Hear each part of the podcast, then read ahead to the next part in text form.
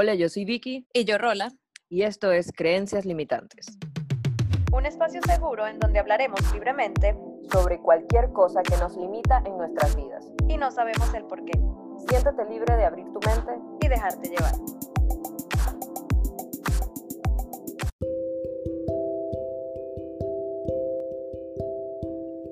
Bienvenidas personas una vez más a un nuevo episodio de esta sexta temporada. Esperamos que hayan tenido un cierre de año maravilloso y que este 2022 esté lleno de muchísimas metas y sueños por cumplir.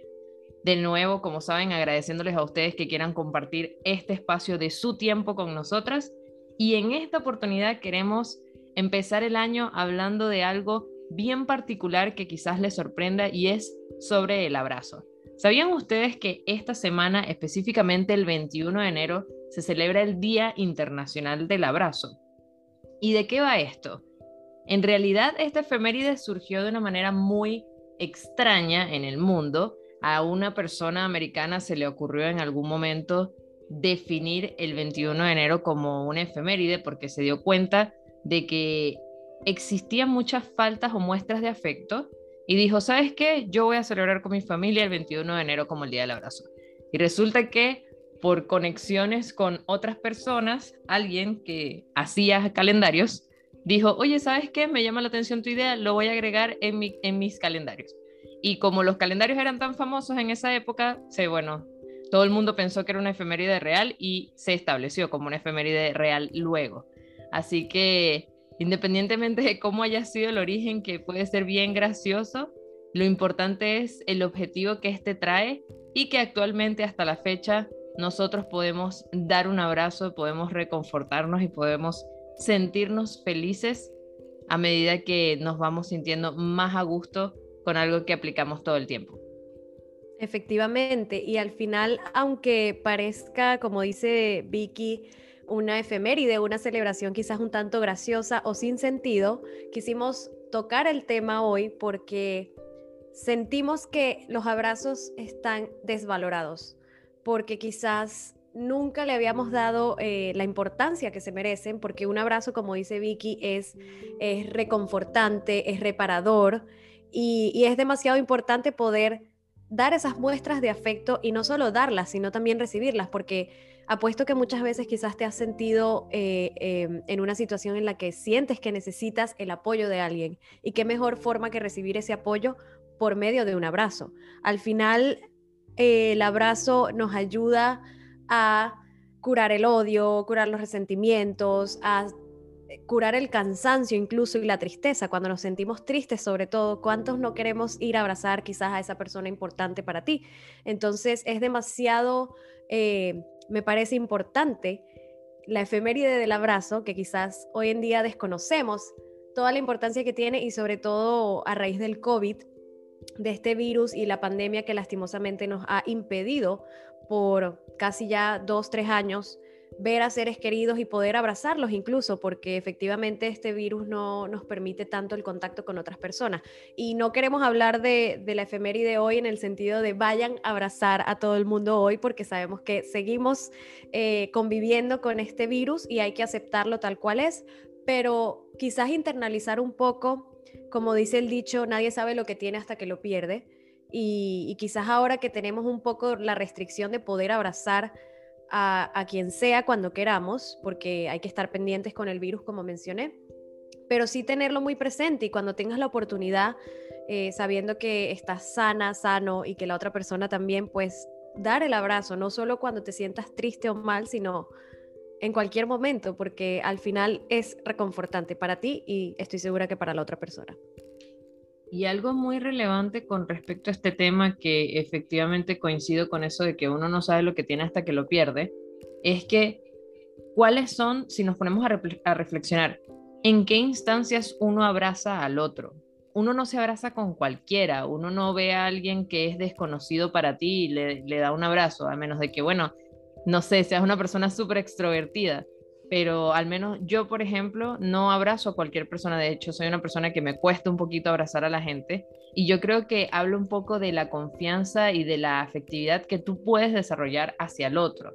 Entonces, a mí me gustó una frase cuando estaba investigando esto que dice, uno abraza a otros como abraza la vida, porque a través de eso tú estás transmitiendo una serie de emociones, no es solamente eh, una cuestión como de, oye, me siento mal y necesito un abrazo y alguien viene y me reconforta, sino también el hecho de qué entregas tú cuando estás en ese momento con la otra persona. Le estás diciendo, aquí estoy yo para ti, aquí, mira, no va a faltar nada, o mira, sabes que te quiero tanto que así que te lo quiero demostrar.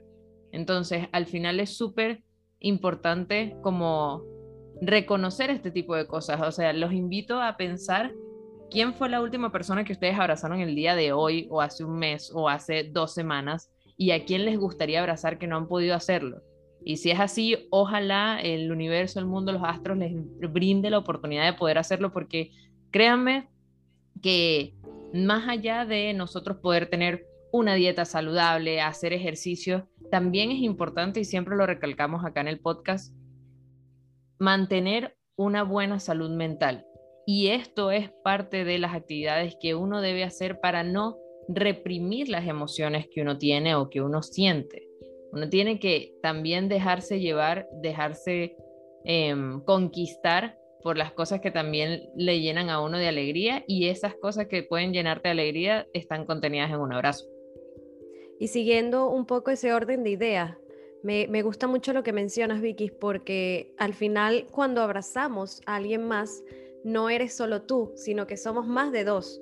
Es como que compaginas el, el soporte, el sentimiento de ambas personas y, obviamente uno quizás no va por la vida abrazando a cualquier persona, porque un abrazo es algo muy íntimo, afectivamente hablando y emocionalmente hablando es algo muy íntimo. Tú no abrazas a cualquier desconocido, pero así como tú pones esas preguntas, yo también quiero quizás eh, dejar al aire esta y preguntarte, ¿cuántas veces has estado quizás con tu mamá, con tu papá, con tu pareja y has perdido el tiempo o la oportunidad de poder abrazarlos. Y hoy en día que estamos con esta pandemia, que hay mucha gente que está alejada de su familia, de sus seres queridos, quizás ahora anhelas un abrazo y no lo puedes dar porque no tienes la oportunidad.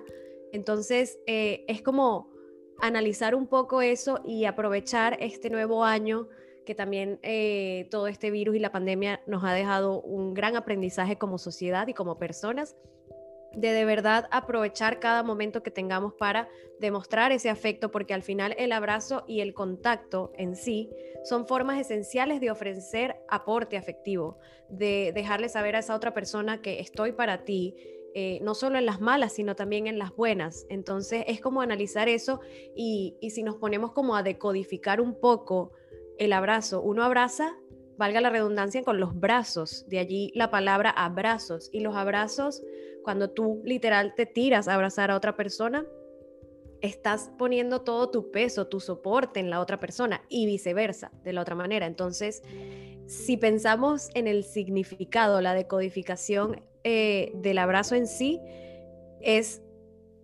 a mí me, impresiona y me parece algo magnífico. No sé cómo explicarlo en palabras, pero es, es una cosa, o sea, da mucho que pensar y siento que de verdad hemos tenido mucho tiempo quizás desvalorizando el abrazo. Sí, yo espero de verdad que todas las personas que nos están escuchando, eh, ojalá puedan recibir un abrazo hoy en la semana que los ayude a tener paz, a sentirse tranquilos, a curar cualquier incertidumbre que estén afrontando en su día a día. Y por supuesto, muchísimas gracias una vez más por escucharnos. Recuerden seguirnos en arroba creencias podcast y Creencias Limitantes Podcast en Spotify y Apple Podcast. Gracias, chao. Recuerda seguirnos en nuestras redes sociales como arroba creencias podcast y creencias limitantes podcast en Spotify y Apple Podcast.